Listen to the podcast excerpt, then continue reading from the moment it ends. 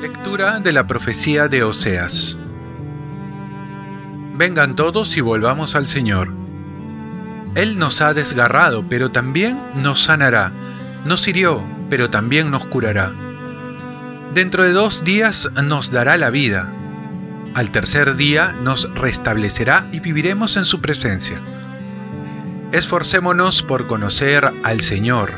Su amanecer es como la aurora y su sentencia surge como la luz.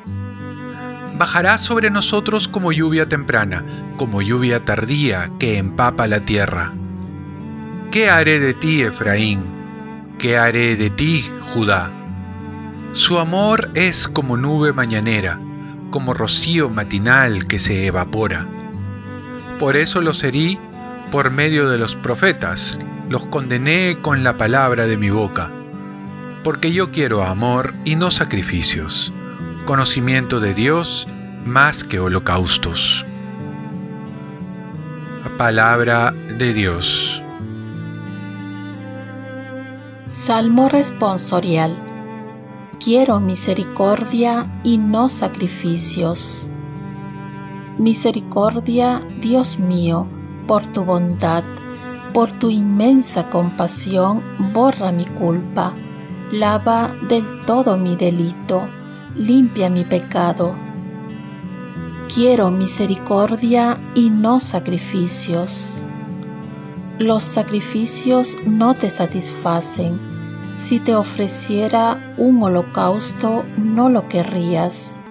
Mi sacrificio es un espíritu quebrantado, un corazón quebrantado y humillado, tú no lo desprecias quiero misericordia y no sacrificios.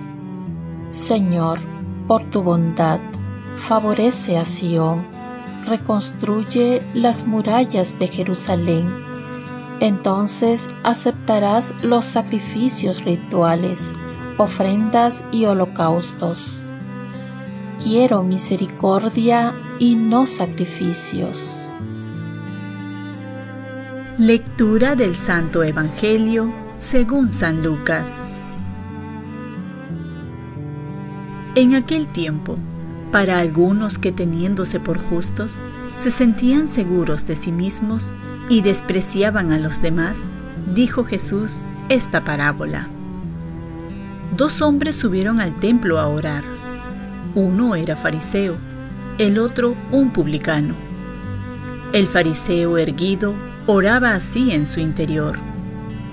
Oh Dios, te doy gracias porque no soy como los demás, ladrones, injustos, adúlteros, ni como ese publicano. Ayuno dos veces por semana y pago el diezmo de todo lo que tengo. El publicano, en cambio, se quedó atrás y no se atrevía ni a levantar los ojos al cielo. Solo se golpeaba el pecho diciendo, Oh Dios, ten compasión de mí, que soy un pecador. Les digo que este último bajó a su casa justificado y aquel no, porque todo el que se engrandece será humillado, y el que se humilla será engrandecido. Palabra del Señor. Paz y bien. No solo orar, sino saber orar. El tiempo de cuaresma es un tiempo imprescindible para la oración y muchas personas oran. La pregunta es, ¿oran bien? Esta parábola nos hace ver cómo estamos orando. Por eso tenemos dos personajes que podemos identificarnos con alguno de ellos. Un fariseo que representa al cumplidor de la ley y que se considera digno y un publicano, aquel pecador que no se considera digno.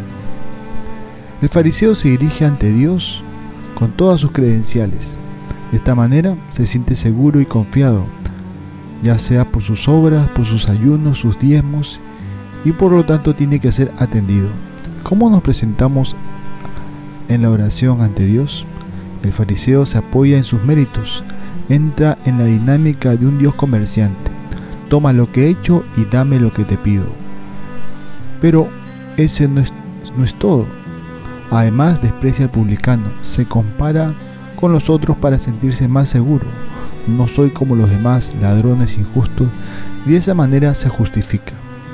Por otro lado tenemos al publicano, que no se siente digno de estar en la presencia de Dios, dice el Evangelio, ni se atreve a levantar los ojos, y se siente pecador, es decir, este personaje sí se conoce, pues mucha gente no se siente deudora, porque no es consciente de sus propios pecados, y la Biblia dice que hasta el justo peca siete veces. ¿Realmente me considero pecador?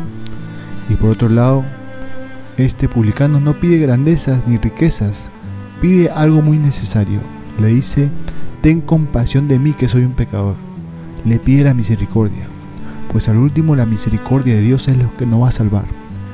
No son nuestros méritos, aunque hayamos construido hospitales, dirigido muchas personas a Dios, hayamos hecho grandes pastorales o derroches de generosidad en las cosas materiales, no, eso no nos salva, sino va con el amor y la misericordia de Dios. Entraremos al cielo por ahí. ¿Qué pedimos a Dios en nuestra oración? Sino la misericordia para con nosotros. En la primera lectura nos confirma un Dios que es rico en misericordia y que si le pedimos nos la dará. Dice, vengan todos y volvamos al Señor. Él nos desgarró, pero también nos sanará. Nos hirió, pero también nos curará. En este tiempo de cuaresma, Dios nos quiere perdonar y sanar. Por ello, acerquémonos al sacramento de la confesión. Propósito, haré mi oración tal como lo hizo el publicano, con humildad y pidiendo misericordia.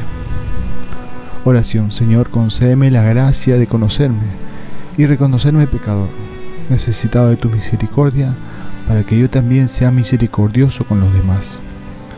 Ofrezcamos nuestro día Dios Padre nuestro, yo te ofrezco toda mi jornada en unión con el corazón de tu Hijo Jesucristo, que sigue ofreciéndose a ti en la Eucaristía para la salvación del mundo. Que el Espíritu Santo sea mi guía y mi fuerza en este día, para ser testigo de tu amor. Con María, la Madre del Señor y de la Iglesia, te pido por las intenciones del Papa. Con San José Obrero, te encomiendo mi trabajo y mis actividades de hoy para que se haga en mí tu voluntad. Y la bendición de Dios Todopoderoso, Padre, Hijo y Espíritu Santo, descienda sobre ti. Cuenta con mis oraciones, que yo cuento con las tuyas y que tengas un santo día.